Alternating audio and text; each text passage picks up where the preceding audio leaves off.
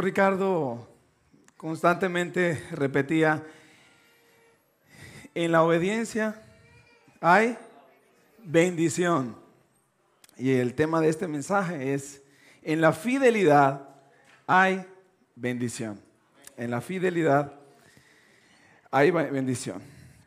Eh, hoy estaremos leyendo el capítulo 6 del libro de Daniel, el cual nos muestra eso mismo, la fidelidad de Dios y cómo podemos confiar en Él en medio de las circunstancias. En el capítulo 1 del libro de Daniel, la nación de Israel estaba pasando por un, por un tiempo terrible, pero terrible, terrible. El rey Nabucodonosor eh, de Babilonia había atacado la ciudad había, eh, se había metido en el templo, se llevó utensilios, los utensilios del templo, destruyó la ciudad, se llevó unos jóvenes cautivos a Babilonia, se llevó un grupo. Pero a pesar de todo eso, a pesar de que están en tierra extranjera, Dios decide, Dios decide levantar a unos hombres, a unos jóvenes, a unos adolescentes. Pero en especial a uno, y quiero enfocarme en él, en Daniel. Daniel fue un ejemplo de fidelidad ante la nación de Israel. Y Dios utilizó grandemente a Daniel en el capítulo 1, siendo un adolescente. Se cree que tenía unos 15, 16 años. Se cree que era un adolescente él. Pero ahora, ya en el capítulo 6, ya han pasado 70 años. 70 años en cautiverio. Ya no es un adolescente. Ya no tiene 15 años. Se estima que tiene 80 y pico de años. 80 y pico de años. Ya no es un adolescente. No es un adolescente como cuando llegó a Babilonia, aquí en el capítulo 6. Pero a pesar de su edad, él continúa siendo fiel a Dios. Desde su, como lo fue desde su juventud. Y en la vida de Daniel, nosotros aprendemos cómo vivir para Dios en un mundo hostil. Pero también aprendemos cómo Dios puede, y de hecho quiere, utilizarnos, no, no importa nuestra circunstancia, no importa dónde estemos. No importa nuestra edad. No importa. Dios quiere utilizarnos. Y eso aprendemos de Daniel. Y también aprendemos, y ese es el, enfoque de hoy, que para Dios la fidelidad y nuestra confianza en Él es vital. Vamos a leer. Abramos nuestras Biblias en el libro de Daniel.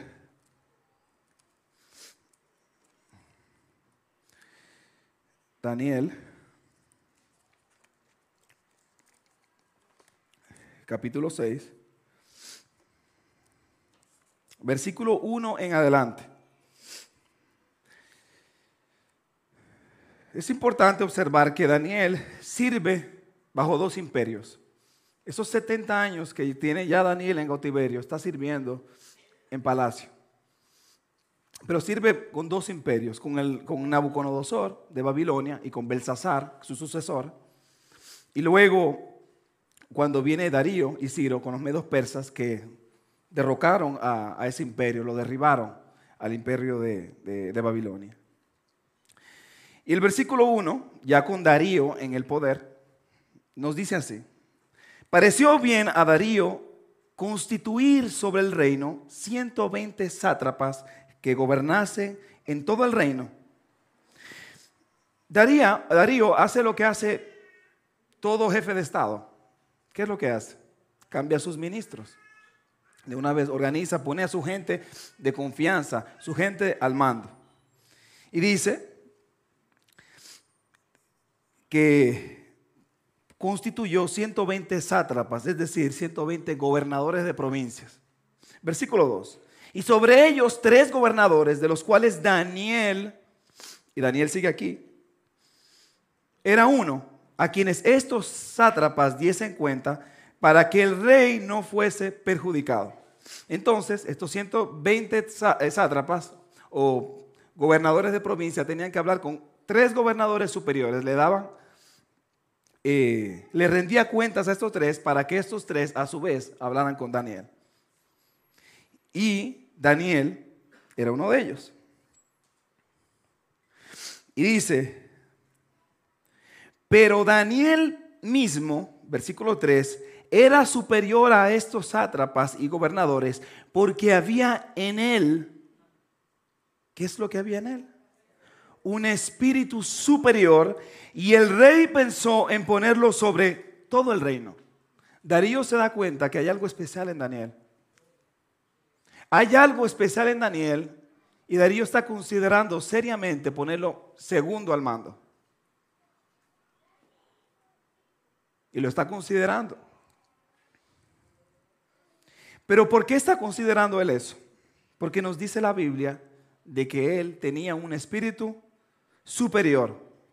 Había algo en especial de él en él y cuando nosotros tenemos el espíritu de Dios y si nosotros profesamos ser cristianos, entonces nosotros se supone que tenemos el espíritu de Dios y hay algo y debe haber algo especial en nosotros. Pero cuando nosotros hablamos, ¿verdad que hablamos diferente a los demás del mundo? ¿Verdad que las cosas que nosotros vemos son diferentes? ¿Verdad que cuando nosotros como cristianos miramos algo que a Dios no le agrada, nosotros volteamos la vista?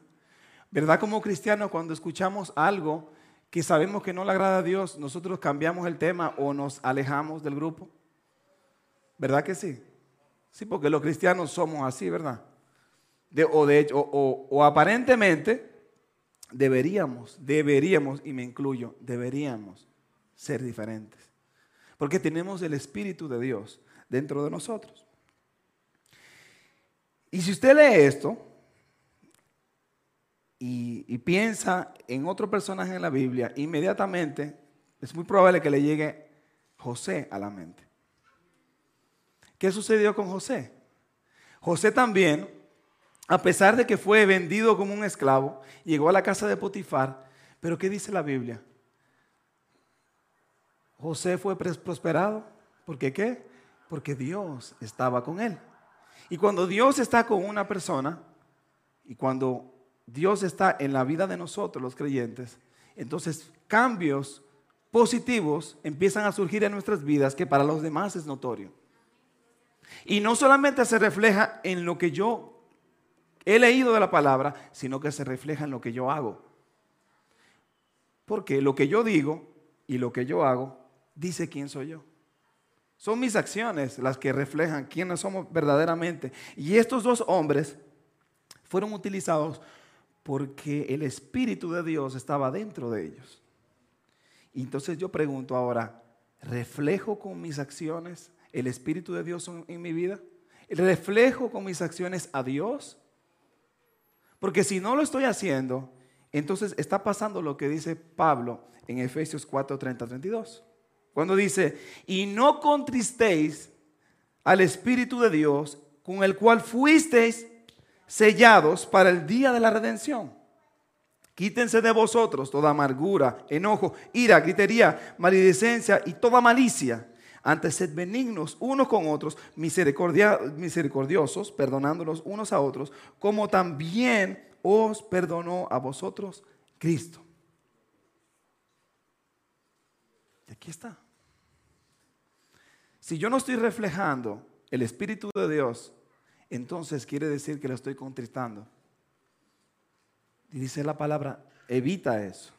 Evita eso porque en vez de, de ser una luz a los demás, entonces si me estoy dejando llevar por las obras de la carne, entonces ya yo no estoy reflejando, ya no estoy marcando la diferencia. Y Dios quiere que nosotros marquemos la diferencia. Y si yo no la marqué ayer, pues Empecemos hoy. Porque hoy siempre es un buen día para empezar. No el lunes, no el martes, no la próxima semana, no cuando empiece el próximo mes, hoy. Si usted quiere hacer un plan de lectura de la Biblia, empiece hoy. No diga, vos lo va a empezar el lunes, empiece hoy. Empiece hoy. Si usted quiere desarrollar el hábito de, de orar siempre a la misma hora, desarrollémoslo hoy. Empecemos hoy. Versículo 4. Entonces los gobernadores y sátrapas, aquí viene el problema, así es.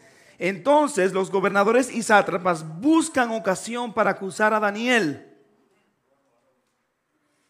en lo relacionado al reino, pero es lo que sucede aquí, mas no podían hallar ocasión alguna o falta, porque él era fiel, porque él era fiel y ningún vicio ni falta fue hallado en él.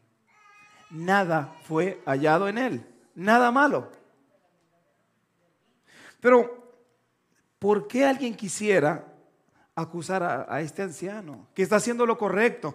¿Por qué alguien se quiere meter con él? Si una persona está siempre haciendo lo correcto, ¿por qué se quiere meter con él? Por envidia. Esa es la palabra, envidia. Le tenían envidia.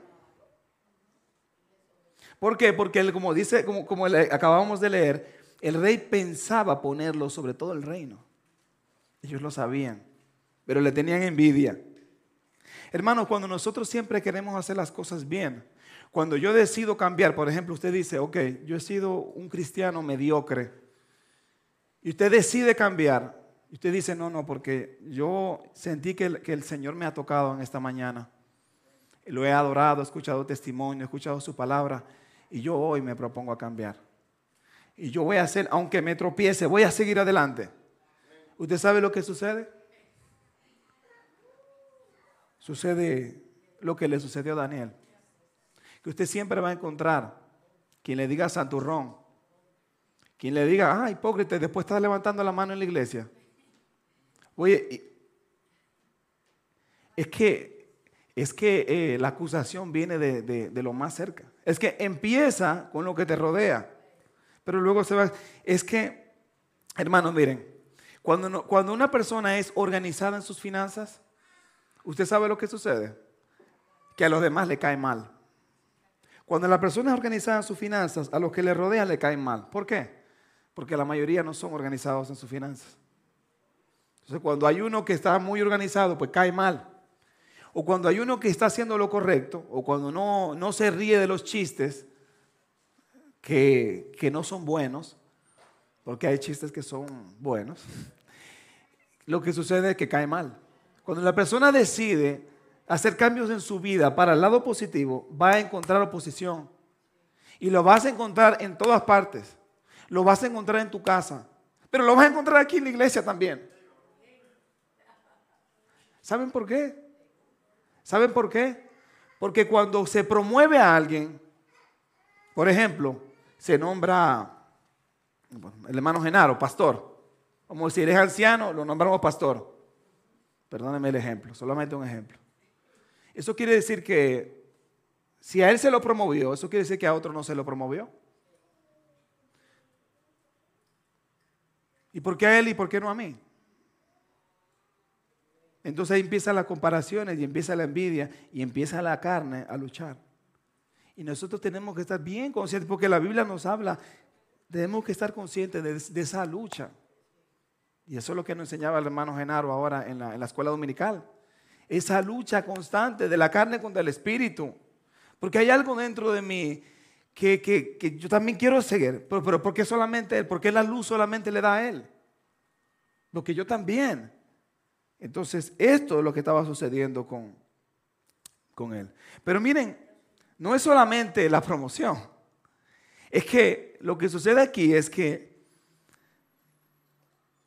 buscaban ocasión para acusar a Daniel en lo, relacionado al reino, mas no podían hallar ocasión, eh, eh, ocasión alguna o falta, porque él era fiel. No había nada.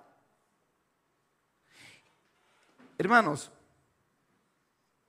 por favor, y no, me diga que, a mí sí, que a mí me pueden revisar. No lo diga. Mejor. Pero un ejemplo, si, si ustedes me prestan sus teléfonos, o si le revisamos y lo proyectamos aquí, las páginas que usted eh, visita, las cosas de YouTube que usted ve, ¿podremos encontrar alguna falta ahí? Si revisamos las cámaras del trabajo, ¿podemos ver alguna falta? Bueno, en Daniel no. Con Daniel intentaron, pero no encontraron. Porque dice, no perdamos el tiempo porque a Daniel no le vamos a encontrar nada. Y nosotros como creyentes tenemos que cuidar ese testimonio. Es duro, es difícil para todos. Yo no estoy seguro si yo quisiera que también me revisaran todas mis cuentas por tantos años atrás. O sea, vamos, vamos a tener en cuenta eso en nuestro testimonio. Porque eh, para Dios es importante la fidelidad. Y esta fidelidad nos habla de, de, integridad, pero también nos habla de una constancia. Era constante él. Entonces dijeron aquellos hombres, vamos a ver qué dijeron, no hallaremos contra Daniel, contra este Daniel, ocasión alguna para acusarle, sino la que hallamos contra él en relación con la ley de su Dios. No vamos a encontrar en qué acusarle, pero en una cosa sí, en la ley de su Dios. Ahora, porque hemos estado hablando de la fidelidad, pero ¿cómo yo logro ser fiel? ¿Cómo yo logro ser fiel? Porque Daniel lo logró, pero ¿cómo logro? Entonces, la Biblia dice en Colosenses 3:23, y todo lo que hagáis, todo, hacerlo de corazón. ¿Como para quién? Para agradar al ojo, para agradar al otro como para el Señor y no para los hombres. Entonces, cuando nosotros decidimos hacer las cosas bien para el Señor, entonces no pueden revisar todo porque yo lo hice para el Señor. Cuando me meto en mi página del internet, pues, cuando veo las redes sociales, pues lo que yo miro, yo sé que el Señor está sentado a mi lado y lo estoy así. Me puede revisar porque el Señor era el primero que lo vio, porque yo lo hice para Él. Porque todo lo que hice, lo que dije, cómo yo actúo, lo hago para Él. Porque la manera que me conduzco, cuando no me están viendo, también lo hago para el Señor. Así que esta sería la clave. Todo lo que hagáis, hacerlo para el, de corazón, como para el Señor. Entonces, versículo 6, estos gobernadores y sátrapas se juntaron delante del rey y le dijeron así, Rey Darío para siempre vive. Todos los gobernadores del reino dice todos, dice todos, magistrados, sátrapas, príncipes y capitanes han acordado por consejo que promulgues un edicto real y lo confirmes que cualquiera que en el espacio de 30 días demande petición de cualquier dios u hombre fuera de ti, oh rey, sea echado en el foso de los leones. Ahora, oh rey, confirma el edicto y fírmalo para que no pueda ser revocado conforme a la ley de Media y de Persia, la cual no puede ser abrogada. Se acercan al rey y dice que todos, unánimemente, todos los gobernadores y sátrapas, todos, Daniel no estaba ahí. Daniel no estaba ahí, porque dice todos han acordado. Daniel no acordó eso. Pero el problema es que adulan al rey. De ahí que tenemos que tener cuidado, mucho cuidado, los que nos estén tirando muchas flores, nos estén diciendo muchas cosas, porque puede haber un propósito detrás de todo eso. Un propósito malicioso. Puede haber un propósito malicioso. Y quizás ustedes las damas saben un poquito más de eso que nosotros. Muchas palabras, tenemos que tener cuidado con todas esas palabras porque otras cosas pueden estar, otras intenciones pueden haber detrás de todo eso. Y eso hicieron con Darío, lo manipularon. Vamos a rendirte a ti, les a nadie más, solamente a ti. Y todos nos hemos puesto de acuerdo, todos hemos hablado, estamos de acuerdo, todo lo que te rodeamos, todos los gobernadores, queremos darte honra a ti. Dijo, ah, pues. Versículo 9. Firmó pues el rey Darío el edicto y la prohibición. El Darío, eh, el rey Darío firma y ya, y lo firmado ya es ley y la ley está sobre él. Ya no puede, ya es algo que se escapa de sus manos porque ya está firmada la ley. Versículo 10. Cuando Daniel supo que el edicto había sido firmado, entró a su casa y empezó a decir, ay Dios mío, pero ¿por qué me sucede esto? Ay, ¿por qué? ¿Por qué? Pero si yo he sido fiel, si siempre te he buscado, tengo 70 años buscándote, Señor. ¿Por qué? ¿Por qué me sucede? ¿Por qué. Pero ¿por qué, Señor? No entiendo. ¿Dice eso el texto? ¿Qué dice Daniel? ¿Cuál fue la actitud de Daniel? Yo sé que es un momento difícil, pero lo que pasa es que Daniel no es un chiquitito, no es un chiquilín, como dicen. Daniel tiene ya 70 años. Daniel tiene toda una vida orando al Señor, buscando de su rostro. Él conocía al Señor.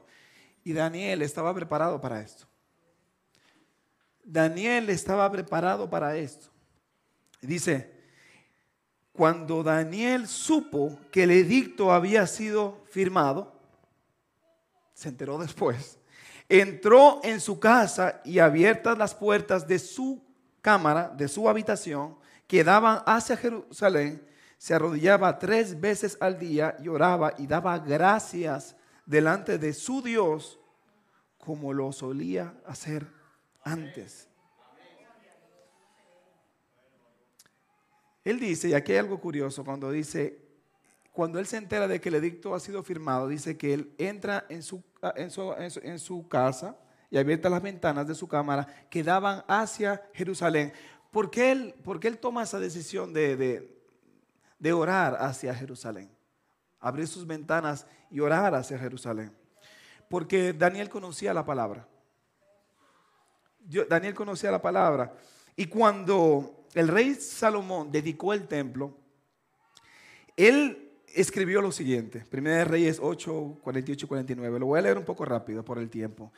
Si se convirtieren a ti de todo su corazón y de toda su alma en la tierra de sus enemigos que los hubiesen llevados cautivos, y oraren a ti con el rostro hacia su tierra, que tú dijiste a sus padres, y hacia la santa ciudad que tú elegiste, y a la casa y al templo, que yo he edificado a tu nombre, tú oirás en los cielos, en el lugar de tu morada, su oración y su súplica, y le harás justicia.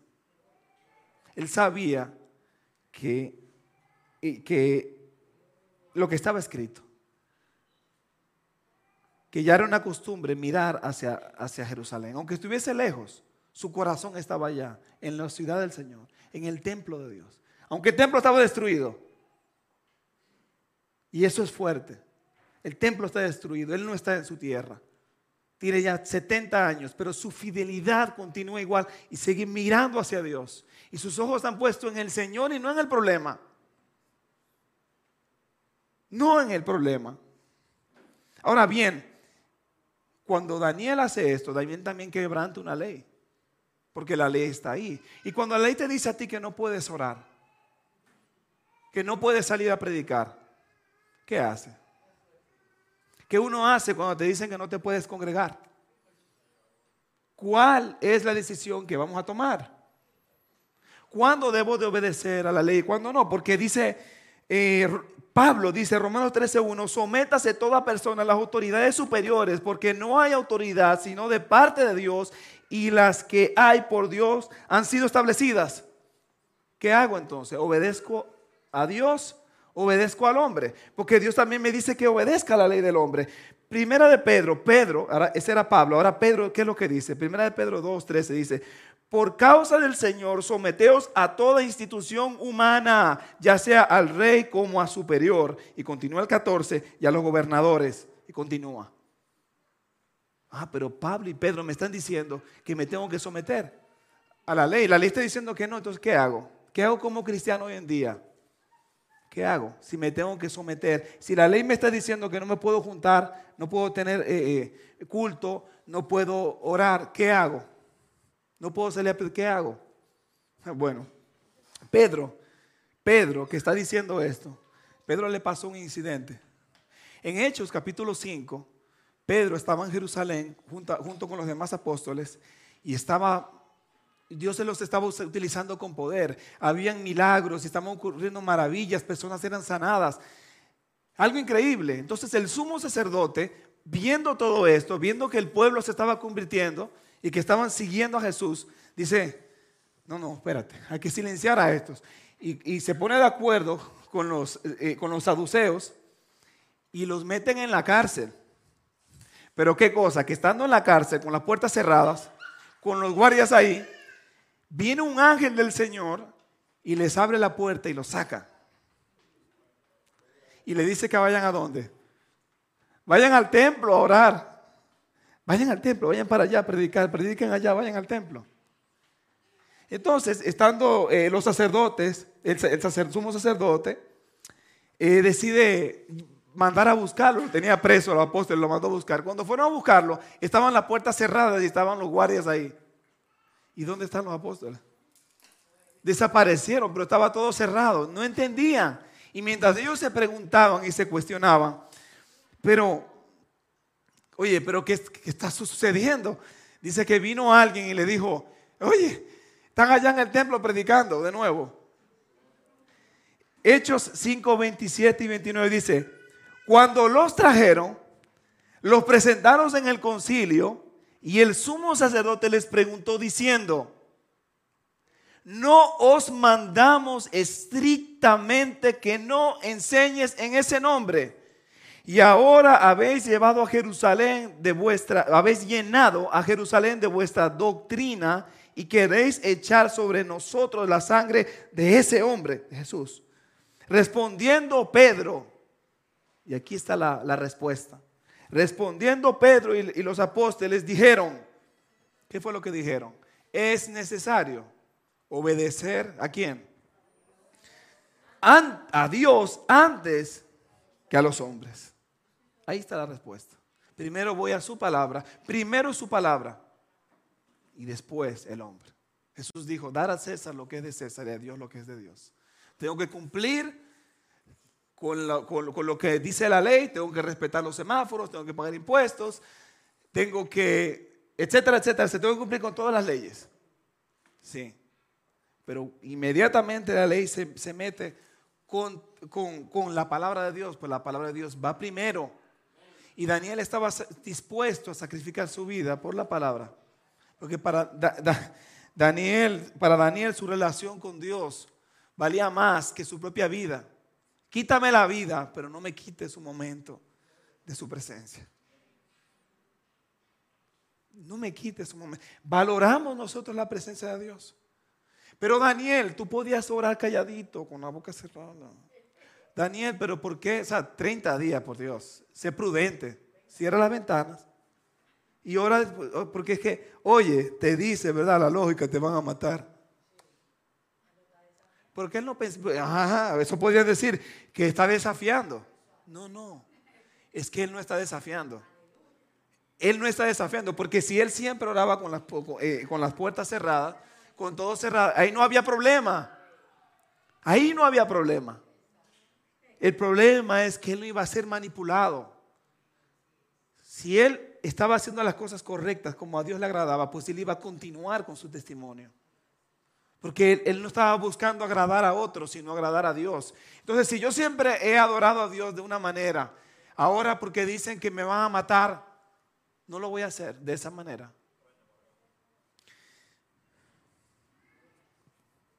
Nuestra relación con Dios va primero. Y para Daniel, no le importaba si le hubiese costado su vida. Cuando Daniel supo que el edicto había sido firmado, entró en su casa y abiertas las ventanas de su cámara que daban hacia Jerusalén, se arrodillaba tres veces al día y oraba y daba gracias delante de su Dios como solía hacer, como solía hacer antes. No es que él hizo esto para provocar, sino que él continuó con lo que siempre había hecho. 30 días no pudo aguantar él. 30 días quizás para Daniel era una eternidad. Es más, si a Daniel le decían un día, creo que iba a fallar. Y le iba a fallar a ellos. Iba a quebrantar esa ley. Porque no me parece que Daniel eh, se, iba a doblegar ante, ante esta ley.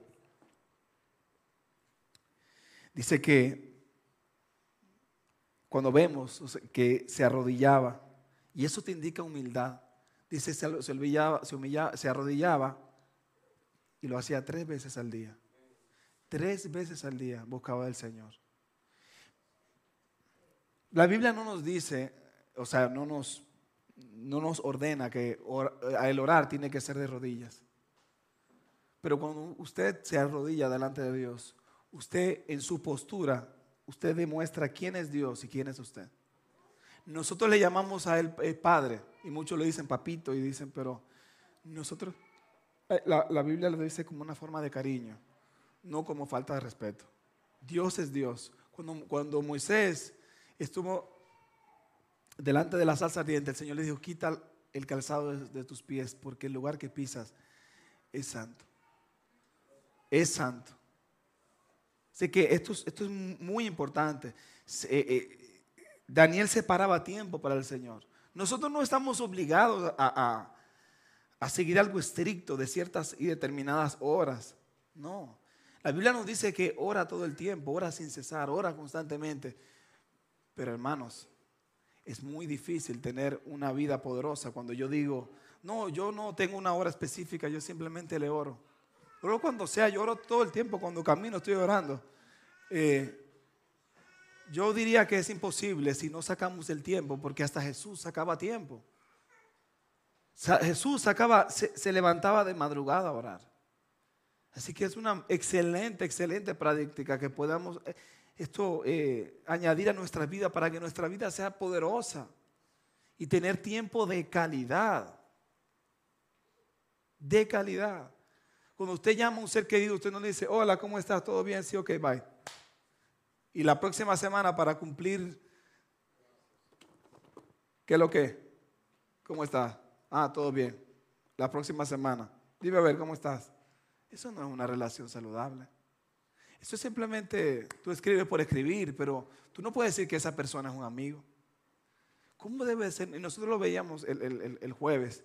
Nuestra relación con el Señor tiene que ser de, de novio y novia. Constantemente. O sea, nuestra oración tiene que ser de calidad. Y eso es lo que vemos reflejado en Daniel. Daniel agradece. Daniel agradece. Vamos que da gracias en medio de las circunstancias, da gracias. Da gracias. Eh, versículo 11. Entonces se juntaron aquellos hombres y hallaron a Daniel orando y, añade, rogando en presencia de su Dios. Se pusieron de acuerdo, llevaron varios testigos y lo encontraron orando y rogando. Y cuando nosotros vemos Filipenses 4, 6 y 7, y anótelo si puede, Filipenses 4, 6 y 7, dice, por nada estéis afanosos, sino sean conocidas vuestras peticiones delante de Dios en toda oración y ruego y acción de gracias. Vio que se repitió esa fórmula. Esas tres cosas se repitieron. Oración y ruego y acción de gracias. ¿Qué es lo que hizo Daniel? Dar gracias. Oró, lo encontraron rogando y acción de gracias. ¿Y qué, continúa diciendo Pablo? Por nada estéis afanosos. Cuando tengas algún problema, alguna circunstancia, dice, sino que sean conocidas vuestras peticiones delante de Dios en toda oración y ruego con acción de gracias. Y la paz de Dios que sobrepasa todo, todo entendimiento, guardará vuestros corazones y vuestros pensamientos en Cristo Jesús.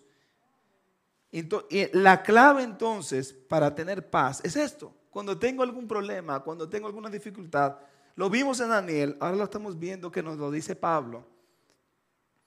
Pablo dice que la oración, que el ruego, que la acción de gracias da como resultado a una paz que sobrepasa todo entendimiento.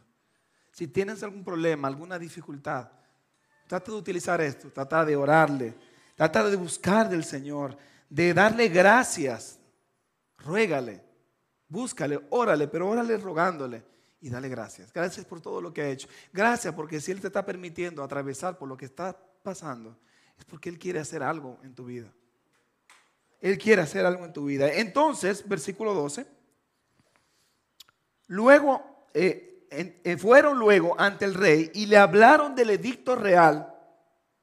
¿No has confirmado, edicto, que cualquiera que en el espacio de 30 días pida a cualquier dios u hombre fuera de ti, oh rey, ser echado en el foso de los leones? Respondiendo el rey, respondió el rey diciendo, verdad es, conforme a la ley de Media y Persia, la cual no puede ser abrogada. O sea, le, le dicen todo esto para que él lo diga de su boca para que lo, lo confirme. Tú lo firmas, ok, tú estás muy seguro de lo que estás diciendo. Entonces respondieron y dijeron delante del rey, Daniel, que es de los hijos de, los cautivos de Judá, no te respeta. A ti, oh rey, ni acata el edicto que firmaste, sino que tres veces al día hace su petición. A eso. Eso. Pero empiezan diciéndole, empiezan diciéndole, Daniel, que es de los hijos de los cautivos de Judá, Daniel, el judío, Daniel, el extranjero, Daniel, el que no es de nosotros, no le importa, no te respeta ni a ti ni respeta la ley. O sea que él hace contigo lo que le da la gana, porque a él no le interesa lo que tú le digas. O sea, eso, eso es yo agregándole, pero creo que es más o menos así, que se lo están eh, eh, diciendo. No te respeta, oh rey. Y, no es que solamente ora una vez, ni dos. Es que tres veces al día este hombre decide faltarte respeto. Él no, es como que él no tiene que ver con lo que tú dijiste. Y, delante, y todo el mundo lo ve y todo el mundo lo observa, que a él no le importa lo que tú le dijiste. Y de cierta manera no le importaba eso. Porque a él le importaba más su relación con Dios, estar bien con Dios.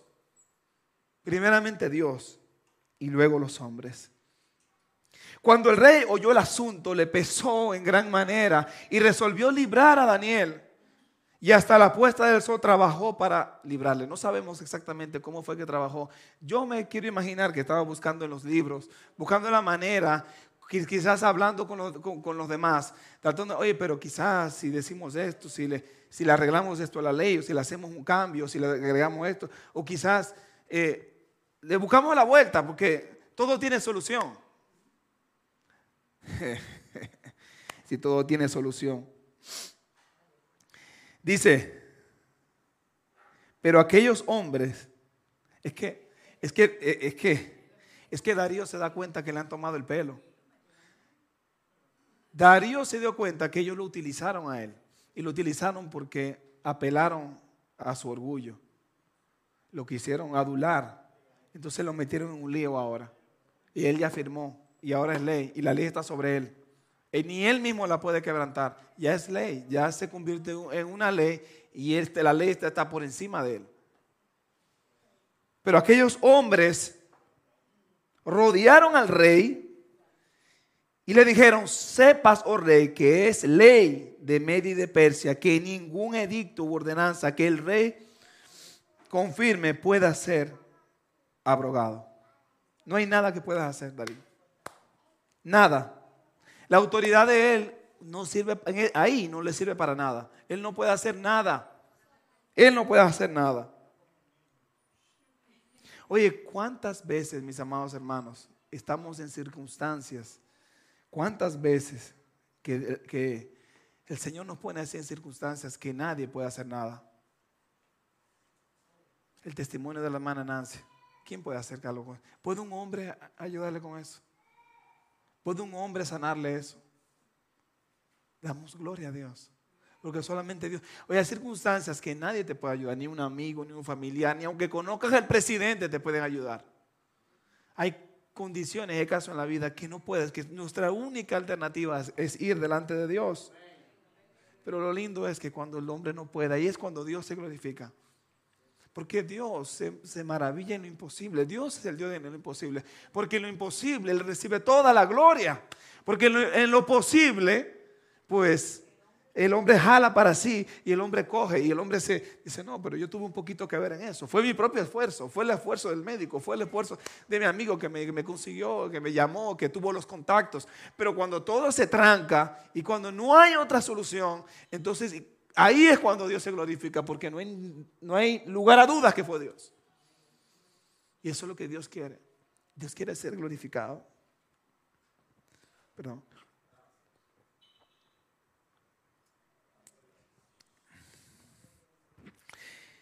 Entonces el rey mandó y trajeron a Daniel y le echaron en el foso de los leones. Y el rey dijo a Daniel, el Dios tuyo, a quien tú continuamente sirves, Él te libre. Daniel es echado en los leones, en el foso de los leones. Y el rey ha hecho lo que ha podido. Pero el rey está limitado. Y aquí esto es un, espacio en el cual el rey no puede entrar. Esto es una circunstancia en cual la mano del rey no puede hacer nada. Pero le dice algo. Le dice a quien tú constantemente sirves. ¿Se puede decir eso de nosotros? ¿Se puede decir eso de nosotros? fulanito, el Dios que fulanita, el Dios que tú, Juancito, Juancita, el Dios que tú constantemente sirves. ¿Se, puede decir eso de nosotros? Que yo soy un siervo de Dios, que soy un siervo de Dios constante, que siempre estoy ahí, que siempre saco del tiempo. Daniel era un ministro, Daniel estaba muy ocupado, pero Daniel sacaba tiempo para su Dios. Al Dios que tú constantemente sirves continuamente sirves. Y Daniel no solo, y vemos aquí, no, solamente oraba, sino que le servía a Dios. Oraba y le servía a Dios. Y para empeorar las cosas, le ponen una piedra encima. Dice, y fue traída una piedra y puesta sobre la piedra del foso, la cual, y puesta sobre la puerta del foso, la cual selló el rey con su anillo y con el anillo de sus príncipes para que el acuerdo acerca de Daniel no se alterase. La única esperanza de salida había sido sellada. La puerta le pusieron una piedra. Oh, cuán duro es cuando nos ponen una piedra en nuestra pequeña salida. Como las cosas se complican ah, cuando ya no podemos ver la luz del día. Así que las cosas están empeorando para él. Pero no nos asombremos de eso. Porque nos dice su palabra en 2 Timoteo 3:12, y también todos los que quieran vivir piadosamente en Cristo Jesús padecerán persecución. Todo el que quiera servir a Dios será perseguido. Usted será perseguido de una u otra forma. Yo seré perseguido, seremos perseguidos. Si usted decidió tomar esta carrera, tomar este camino, tomar su cruz y seguir al Señor cada día, sufrirá persecución. Y si no sufre persecución, y si no hay problema, y si no hay angustia, pues entonces hay que revisarnos. Porque el siervo de Dios va a ser perseguido. Va a ser perseguido. Luego el rey se fue a su palacio y se acostó, y se acostó ayuno. No comió. Ni instrumentos de música fueron traídos delante de él y se le fue el sueño. Él se recostó, pero no pudo dormir. No pudo dormir no quería escuchar música. No quería que le tocaran nada. No quería comer. Lo que pasa es que él le faltaba algo. Él le faltaba algo que tenía David. El rey David, otro rey, el rey, ese rey David, dulce cantor de Israel, dice así, dice Salmo 4.8, en paz me acostaré y asimismo dormiré, porque solo tú, Jehová, me haces vivir confiado. Tu paz, tu descanso, solamente lo vas a encontrar en el Señor. No lo vas a encontrar en otra cosa más. No lo vas a encontrar en otro lado más. Solo tú me haces vivir confiado. En paz me acostaré. Así que cuando tengamos problemas, angustia, vamos a acercarnos a Él. Porque en Él la paz verdadera, la, que la que todo el mundo anhela, tener paz, es en Dios que la encontramos. El rey pues, versículo 19, se levantó muy de mañana y fue apresuradamente al foso de los leones. Y acercándose al foso, llamó a voces a Daniel con voz triste y dijo, Daniel, Daniel, siervo del Dios viviente, el es tuyo, a quien tú continuamente sirves, ¿te ha podido librar de los leones? Le dice, siervo del Dios viviente, el Dios que tú constantemente, continuamente sirves. Gloria a Dios. Entonces Daniel respondió al rey, oh rey, vive para siempre. Mi Dios, mi Dios, envió su ángel el cual cerró la boca de los leones para que no me hiciesen daño. Porque ante él fui hallado inocente. Y aún delante de ti, oh, oh rey, aún delante de ti, oh rey, yo no he hecho nada malo.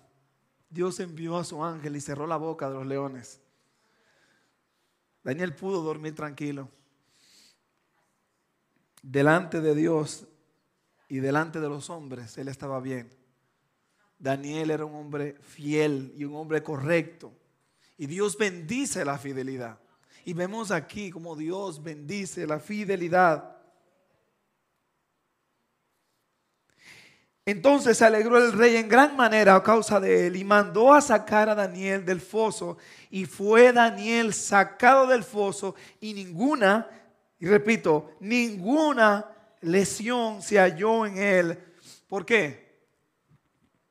Porque había confiado en su Dios. Sí. Y si nosotros no confiamos en Dios, ¿en qué Dios pues entonces creemos? Si no confiamos en Él, si no tenemos la confianza de que Él nos va a librar, nos puede librar de nuestras circunstancias. Porque quizás nosotros no nos vamos a encontrar con un foso de ningún león y no vamos a tener eso, pero la palabra nos está enseñando algo con esto. Todos nosotros tenemos cosas y circunstancias terribles que afrontar. ¿Quién nos va a sacar? Cuando nos ponen una piedra en la salida, ¿quién nos va a sacar? Sonó como... vino ¿Quién me librará de esto? me acordé de Chapulín Colorado. Chapulín Colorado no va a venir, no. Es el Señor. El Señor. Y Daniel fue librado porque confió en quién, en Dios. El rey no podía hacer nada. Nadie podía hacer nada, con, pero el Señor sí. El Señor sí. El ángel de Dios acampa alrededor de los que le temen y los defiende. Y el siguiente versículo a ese dice, gustad y ver que es bueno Jehová, dichoso el hombre que confía en él, que confía en él. Salmo 34, 7 y 8. Y dio orden el rey y fueron traídos aquellos hombres que habían acusado a Daniel y fueron echados en el foso de los leones, ellos, sus hijos, sus mujeres, y aún no habían llegado al fondo del foso cuando los leones se apoderaron de ellos y quebraron todos sus huesos. Los enemigos de Dios son despedazados. Y hay consecuencias para lo que hacen.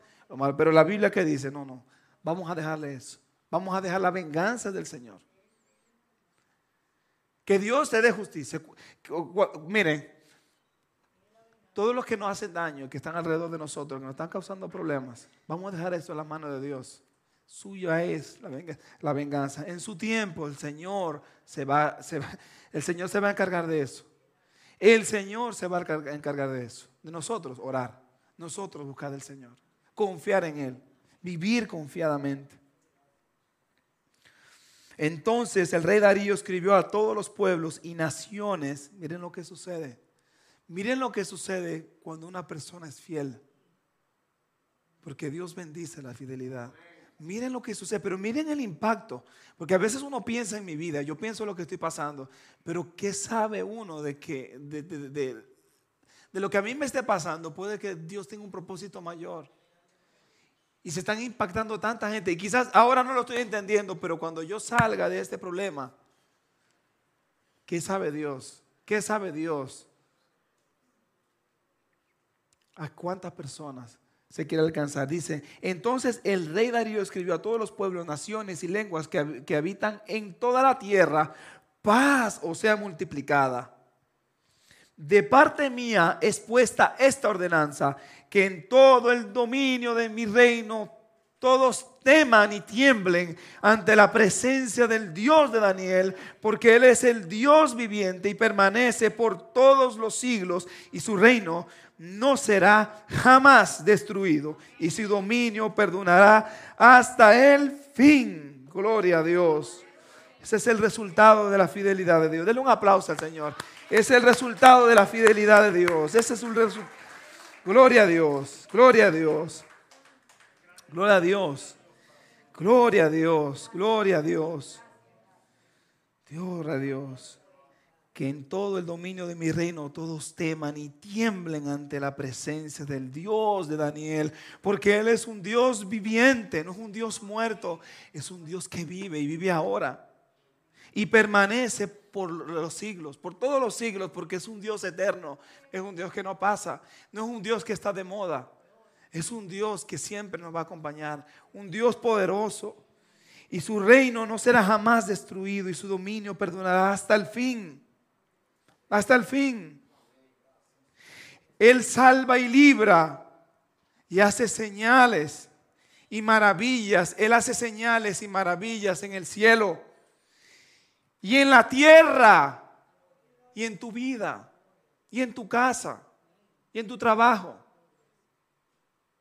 Él es un Dios, Él salva y libre y hace señales y maravillas, pero no solamente en el cielo, mi amado, también en la tierra, también aquí. Ese Dios, ese Dios de Daniel es el Dios que nosotros tenemos.